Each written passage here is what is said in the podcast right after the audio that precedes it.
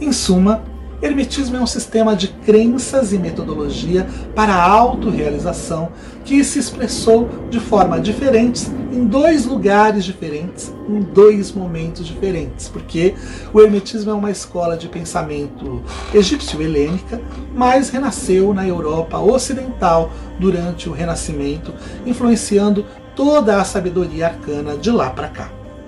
A própria palavra Hermetismo soa a segredo e magia o conhecimento oculto do universo que tantos tentam obter.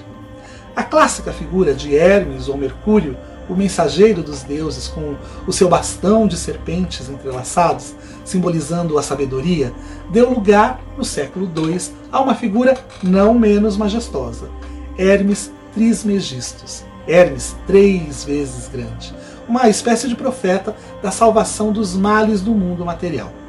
Os textos que vêm sob o nome de Hermes Trismegistus não se diferenciam em qualidade de muitos outros papiros sobre filosofia ou magia que circularam no Egito durante milênios, e as doutrinas atribuídas a Hermes Trismegistus pouco diferenciam dos textos de salvação postos na boca de outros profetas em diversas religiões do mundo.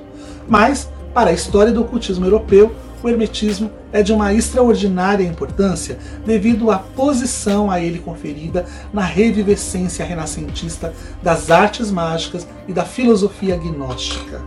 Desde então, Hermes Trismegistus tem sido um símbolo da tradição ocultista no Ocidente. E apesar da destruição de algumas das ilusões sobre esse grande profeta já no século XVII, a verdade é que os textos herméticos fornecem uma bela visão geral da posição filosófica que está na raiz de todos os sistemas de ocultismo e magia. No dito hermetismo popular, os textos que compõem este grupo são os mais antigos e alguns talvez datem do século III antes da Era Comum, eles abrangem tratados de astrologia, medicina astrológica, alquimia, magia e o sistema de analogias ocultas ou correspondências, né, que estão por trás da grande parte da tradição mágica e eles pretendem revelar secretas ligações entre várias partes do universo aparentemente separadas entre si. O hermetismo erudito, por sua parte, data de cerca dos séculos 2 ou 3 da Era Comum, e ele consiste em um corpo de filosofia religiosa que tem algumas ligações com os textos mais populares sobre magia e alquimia. Porém, os principais tratados desse tipo de hermetismo são mais eruditos, como o Corpus Hermético, o Asclepios e uma coleção de fragmentos e textos mais curtos. O período em que os textos herméticos foram compostos era de perturbação civil e de caos ideológico na humanidade. As religiões de mistérios, cujo objetivo era induzir êxtase e as ideias mágicas ou astrológicas que pareciam dar ao homem um certo grau de controle sobre um ambiente aterrorizante, tornaram-se populares nessa época. E essa popularidade foi crescendo cada vez mais aos poucos. Parece que o espetáculo de responsabilidade individual revelado pelos racionalistas era demasiadamente aterrorizante para a maioria da humanidade naquela época. E após um interlúdio proporcionado pela famosa Pax Romana, as religiões orientais, entre elas o cristianismo, começaram a vencer a religião oficial de Roma e as relíquias do racionalismo grego. Mistérios como os de Mitra penetraram os mais altos escalões da sociedade. As tradições da filosofia oficial deram uma guinada para o mágico nas especulações do neoplatonismo. Os vários pensadores religiosos, que os cristãos chamavam de gnósticos, pregavam que o mundo era mau e tinha de ser salvo. A partir de então, a veneração de um saber secreto, cuja sede era o Egito, tornou-se permanente. Foi no Egito que teve origem a maioria dos textos que compõem o Hermetismo. Sob o disfarce de uma revelação procedente de uma única fonte, Hermes três vezes grande, Hermes Trismegisto, o hermetismo popular e erudito surgiram juntos.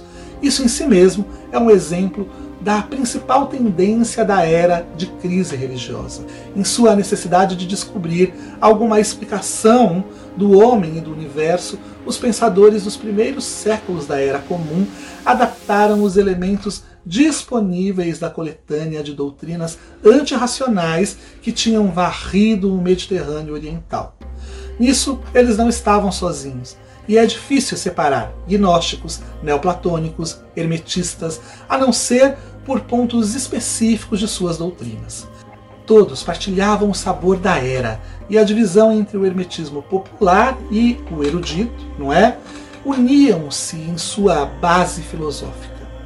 A verdadeira diferença é que os textos populares consistem de instruções para a prática da magia, da alquimia ou da astrologia, enquanto o chamado hermetismo erudito limita-se a apresentar uma posição filosófica de acordo com as formas esperadas por aqueles cujas tradições haviam sido moldadas pela Grécia. Das partes astrológica, alquímica e mágica do corpo hermético derivou-se a maioria dos elementos posteriores da Europa Ocidental sobre a magia prática. Descrições das correspondências que unem um determinado astro ou signo do zodíaco a uma parte do corpo humano, ou que ligam a parte do corpo humano a uma determinada pedra preciosa, podem ser encontradas na maioria dos antigos textos mágicos e tiveram sua maior difusão pelo Hermetismo. Os rituais para invocar os espíritos estão igualmente por toda parte no hermetismo. No caso da alquimia, por exemplo, torna-se mais difícil decidir se um texto pertence ao hermetismo popular ou erudito. Não se sabe como se originou a alquimia especulativa, mas é possível imaginar um filósofo tomando como ilustração alegórica o processo de refinamento espiritual que a alma tem de passar em sua ascensão ao divino. A maior prática mágica consistia no aperfeiçoamento humano, tornar o ser humano igual aos deuses. Os textos herméticos eruditos formatam a essência dessa filosofia e fornecem um fundamento lógico para as experiências com a magia prática. Essa filosofia hermética pode ser vista como apenas uma forma de gnosticismo.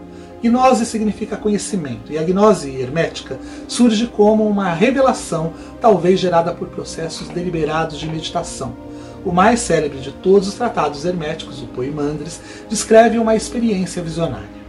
Uma vez, quando eu tinha mergulhado em meditação sobre as coisas que existem e minha mente foi poderosamente alçada, enquanto meus sentidos físicos eram contidos, pensei estar contemplando uma presença de imensurável grandeza que chamou-me pelo nome e disse: Que desejas escutar e ver e em pensamento aprender e entender? Perguntei: Quem és tu? Eu sou, ele disse, Poimandres, o nus do poder absoluto. Sei de todos teus desejos e estou contigo em toda parte. Eu disse: Desejo que me ensines sobre as coisas que existem, compreender a natureza delas e conhecer o divino. E ele respondeu: Segura firme em tua mente o que quiseres saber, que eu te ensinarei. Muitos dos fundamentos do Hermetismo podem ser resumidos em um texto-documento que, apesar de ter sido escrito em 1908, resume os ensinamentos do Hermetismo, o Caibalho. Nele são descritas sete leis herméticas que permeiam todos os sistemas de magia e que reúnem os ensinamentos básicos das leis que regem todas as coisas existentes. Eles são a lei do mentalismo, das correspondências, da vibração, das polaridades, do ritmo, da causa e efeito e a lei do gênero. A lei do mentalismo diz que tudo é um produto da mente. O universo é mental. Todo é um conjunto totalizante. Não há nada fora do todo. A lei da correspondência traz o axioma: como acima é abaixo, como dentro é fora. Este princípio se manifesta nos três grandes planos: o físico, o mental e o espiritual. A lei da vibração se baseia no conceito de que nada é imóvel, tudo se move, tudo vibra. A lei das polaridades afirma que tudo é duplo, tudo tem dois polos, tudo tem o seu par de opostos, semelhantes e antagônicos são a mesma coisa. Os opostos são idênticos em natureza, mas diferem em grau. Os extremos se encontram. Todas as verdades são meias verdades. Todos os paradoxos podem ser reconciliados. A lei do ritmo advoga que tudo tem seus períodos de avanço e recuo. Tudo sobe e desce, tudo se move como um pêndulo. A medida de seu movimento para a direita é a mesma do seu movimento para a esquerda. O ritmo é uma forma de compensação. A lei da causa e efeito admite que cada causa tem o seu efeito. Todo efeito tem a sua causa. Tudo acontece de acordo com esta lei. Sorte ou acaso nada mais é do que o nome dado à lei da causa e efeito não reconhecida. Existem muitos planos de casualidade, mas nada escapa a essa lei. A lei do gênero declara que o gênero existe em toda parte. Tudo tem o seu princípio, masculino e feminino. O gênero se manifesta em todos os níveis. De todas essas teorias, a lei das polaridades talvez seja uma das mais influentes entre os sistemas mágicos, desde que os primeiros filósofos gregos ficaram impressionados quando notaram a existência de pares de opostos na natureza. Eles viram que a vida do universo parece se mover como as oscilações de um pêndulo. O dia dá lugar à noite, o verão ao inverno, a calmaria segue a tempestade, o que nasce eventualmente deve morrer, e o que cresce forte com o tempo enfraquece. Mas eles não achavam que o universo poderia ser inteiramente explicado nestes termos. Eles acreditavam que havia algo mais fundamental do que os opostos, algo que os mantinha em equilíbrio para que o pêndulo balançasse regularmente para frente e para trás, do dia para a noite e vice-versa, algo do qual os próprios opostos faziam parte. A busca do mago por esse algo que fundamenta e conecta os opostos, o mistério que reconcilia toda a diversidade na unidade, o caminho para o divino, passa por essa reconciliação dos opostos. Experimentar dominar todas as coisas é experimentar e reconciliar os opostos, bem e mal, espiritual e material, liberdade e necessidade, razão e paixão, risos e lágrimas. Na magia, como na dialética hegeliana, o progresso vem por meio da reconciliação de opostos, tese e antítese, numa síntese que os transcende. Os gregos chamavam um equilíbrio perfeito entre os opostos de justiça, e os magos têm uma consideração elevada pelo exato balanço e equilíbrio. Para alcançar uma reconciliação dos opostos, deve haver um equilíbrio perfeito entre eles. Não podemos reconciliar as forças de amor e ódio em nossa própria natureza, a menos se trouxermos ambos a um nível de igualdade. Caso contrário, um superará o outro e nenhuma síntese verdadeira será obtida. O mago tenta trazer todas as forças de seu ser a um equilíbrio adequado. Muitas cerimônias mágicas são deliberadamente projetadas para convocar e liberar as forças motrizes selvagens das profundezas da natureza humana. O ser humano completo deve ser elevado ao poder do infinito, não o homem como um pensador civilizado ou o homem como uma besta voraz, mas o homem como uma combinação de ambos. Uma das aplicações ocultas dessa teoria de opostos e equilíbrio está na área do sexo através da reconciliação dos opostos pela união de masculino e feminino, os opostos que resulta na criação de uma nova vida. Eliphas Levi observou que gerar é, na verdade, uma obra do humano andrógeno. Em sua divisão, o homem e a mulher permanecem estéreis. O homem e a mulher não são apenas fisicamente estéreis se permanecerem separados. Na teoria mágica, se operarem separados, eles também são espiritualmente estéreis. Há uma tradição antiga de que o homem era originalmente andrógeno. Uma lenda judaica diz que Adão era homem à sua direita e mulher à sua esquerda, e Deus separou as metades. Uma versão grega do mito, homem e mulher estavam originalmente unidos pelos ombros, costas com costas, e Zeus os partiu com um machado, de acordo com umas versões, ou com um raio, de acordo com outras versões.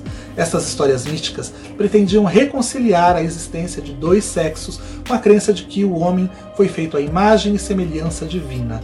Ele liga todos os opostos e combina masculino e feminino. O mago não pode se tornar divino a menos que se torne andrógeno. Um dos passos para isso é o mago masculino cultivar o lado feminino da sua natureza e vice-versa. Outro método é a união sexual, onde duas partes são unidas em um único ser, alcançando assim uma experiência mística de unidade com o divino. Um dos documentos mágicos mais profundamente reverenciados no Hermetismo é a Tábua Esmeralda de Hermes Trismegistus. Todos os que buscam os mistérios estão sempre perseguindo tudo o que é excepcionalmente misterioso, e a tábua de esmeralda é um desses elementos impenetrável ao extremo que permeia o mundo da magia. disse que a tábua de esmeralda era realmente feita com essa pedra e foi gravada em caracteres fenícios. Ela teria sido descoberta por Alexandre o Grande em uma caverna tumba agarrada aos dedos do cadáver do próprio Hermes Trismegistus. Hermes era o deus grego da sabedoria e patrono da magia, mas Hermes Trismegisto, o três vezes grande, era supostamente um sábio de elevada sabedoria e o construtor das pirâmides, segundo lendas míticas. Em termos históricos, uma versão latina da Tábua de Esmeralda já existia por volta de 1200, e antes disso, versões árabes dela foram também descobertas. Não há duas traduções concordando entre si e nenhuma delas fazem muito sentido. Mas no frigir dos ovos, para fins mágicos, a parte importante é a frase de abertura da versão latina que diz: Como acima é abaixo, como abaixo é acima, para realizar milagres de uma única coisa. Esta é a grande doutrina do como é acima é abaixo, talvez seja o fundamento mais importante da tradição ocidental de mistérios e que fundamenta as artes como a astrologia e está na base da maioria das práticas da magia. Essa frase expressa uma maneira de dizer que o homem é a contraparte terrena do divino. Assim como o divino está nos céus, o homem está na terra. Ela é também uma declaração da velha crença de que eventos na terra são paralelos aos atos dos deuses nos céus os eventos na Terra ocorrem paralelamente aos eventos nos céus, porque ambos dependem do funcionamento da mesma força. A astrologia se desenvolveu originalmente na Mesopotâmia, onde cada cidade-estado tinha seu próprio deus patrono, e cada mudança no equilíbrio de poder entre as cidades-estados era vista como um reflexo direto de uma mudança do relacionamento desses deuses nos céus. A astrologia moderna é construída nesta mesma crença, com os planetas substituindo os deuses antigos dos céus, porque os babilônios e assírios conectavam os seus principais deuses com os planetas. Em termos práticos, de acordo com essa teoria, por exemplo, uma conjunção de Júpiter, o planeta do bem-estar e da vitalidade, com os dois planetas maléficos, Saturno e Marte, é presságio de alguma praga. No 14 século, atribuiu-se a terrível peste negra de 1348 a uma dessas conjunções ocorridas em 1345. Foi mais tarde aceito que outra conjunção dos três planetas anunciou a chegada da sífilis na Europa. Incrivelmente, essa mesma conjunção aconteceu em 2020 novamente, anunciando a pandemia sem precedentes do novo coronavírus. Astrólogos modernos Dizem que se Saturno estiver oposto ao Sol no céu em um mapa, pegaremos resfriado com frequência porque Saturno é o planeta mais frio e o mais distante do calor do Sol, ou era, né? Até a descoberta de Urano, Netuno e Plutão. Dizem que a tendência de Napoleão em comer demais poderia ter sido prevista a partir do fato de que sua Vênus estava no signo de Câncer quando ele nasceu. Vênus significa o amor e Câncer afeta o estômago. Por isso, Napoleão foi naturalmente afetado pelo amor indevido ao seu estômago e pelos seus prazeres. Estes são casos do raciocínio em cima do adágio, como acima é abaixo. Mas o inverso, como abaixo é acima, também é importante. Eventos nos céus são sinais de eventos na Terra, mas é igualmente verdade que as ocorrências na Terra são evidências de condições nos céus. Ao inspecionar as cartas do tarô, por exemplo, podemos descobrir se os deuses ou as estrelas, ou a sorte, são favoráveis para qualquer empreendimento que eu tenha em mente. Esta é a base dos métodos de previsão do futuro, porque qualquer evento, por mais trivial e aparentemente sem sentido que seja, pode dar indícios de como o universo como um todo está se movendo. Os povos antigos extraíam presságios dos órgãos internos dos animais, dos sonhos, das pedras, das formas tomadas pelo óleo ou farinha derramada sobre a superfície da água e os movimentos dos animais e os pássaros nos céus. Agnes Sampson, a famosa bruxa escocesa que foi executada em 1590, costumava prever se as pessoas que estavam doentes se recuperariam ou não, observando o comportamento de um grande cachorro preto. Plutarco que viveu na virada do primeiro e segundo séculos da Era Comum, disse que os egípcios extraíam presságios de observações casuais de crianças. O astrólogo do século XIII, Michael Scott, acreditava que espirros são presságios do futuro. Se você espirrar duas ou quatro vezes quando está envolvido em algum empreendimento comercial e imediatamente se levantar e andar pelo local, tudo será bem sucedido. Quando um contrato for elaborado, se você espirrar uma vez, ele será guardado, mas se você espirrar três vezes, ele será quebrado. Espirrar duas vezes à noite, por três noites consecutivas, segundo ele, era um sinal de morte na casa. Os métodos modernos de adivinhação são tão estranhos, se não mais estranhos que esses, e dependem da mesma teoria do universo. Livros que mostram como interpretar sonhos, a palma das mãos, cartas de baralho ou folhas de chá podem ser encontrados em muitas livrarias e bibliotecas públicas ao redor do mundo.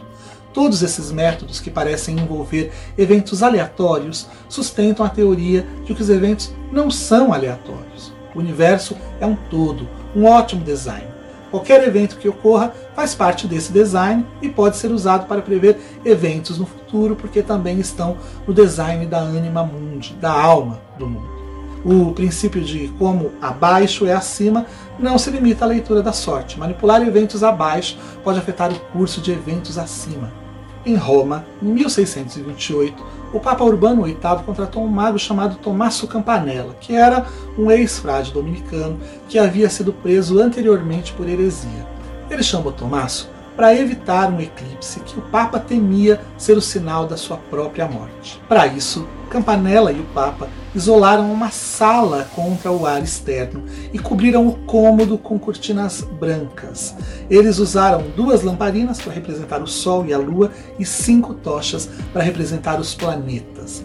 Eles também usaram pedras, ervas e cores conectadas com os benevolentes planetas Júpiter e Vênus e o Sol, e beberam licor destilado sob a influência de Júpiter e Vênus, e tocaram música jovial e veneral. Assim, eles tentaram criar o seu próprio pequeno céu favorável na sala selada, para substituir em termos microcósmicos o céu real hostil lá de fora, para evitar que o eclipse ocorresse na Terra, ao menos no espaço em que se encontravam, a fim de proteger o Papa, que estava nesta sala lacrada contra os efeitos maléficos desse eclipse. Seus esforços foram evidentemente bem-sucedidos, porque o Papa Urbano VIII não morreu até 1644. A complexa cosmologia descrita pelo Hermetismo, envolvendo vários graus da criação e os poderes do universo, dá uma sanção filosófica às produções mais explicitamente mágicas de Hermes. Até onde algum praticante das artes de Hermes Trismegisto levava de fato a sua prática mágica, era sem dúvida uma questão de gosto e eleição pessoal, e não há nenhum indício de que mesmo o Corpus Hermeticum tenha algum dia sido a Bíblia do Hermetismo. Parece que métodos particulares de induzir a revelação hermética e desse modo alcançar a gnose eram não só defendidos, mas largamente usados. Num texto conhecido como Sermão da Montanha Secreta, Hermes é representado instruindo seu filho Tati, que se queixava de não atingir o estado necessário para obter o conhecimento que procurava. Hermes então aconselha: Recolhe-te em ti mesmo, que virá, queiras que acontecerá. Desativa o trabalho dos sentidos do corpo, que a divindade nascerá. Purga por ti mesmo os brutos tormentos, as coisas da matéria. Hermes descreve então os vários tormentos ou pecados que Tati tem de expelir do seu ser. Tati grita que agora vê, não mais com a visão dos meus olhos, mas com a energia que o Nus me dá através dos poderes. Estou no céu, na terra, na água e no ar. Estou nos animais, nas plantas. Estou no útero e além do útero. Estou em toda parte.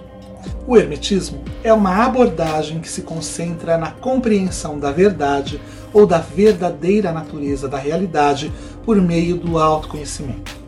Alcançar essa essência espiritual é o objetivo principal de todo aquele que, através da magia, aspira à verdadeira iniciação para compreender a verdade ou a verdadeira natureza da realidade por meio do autoconhecimento.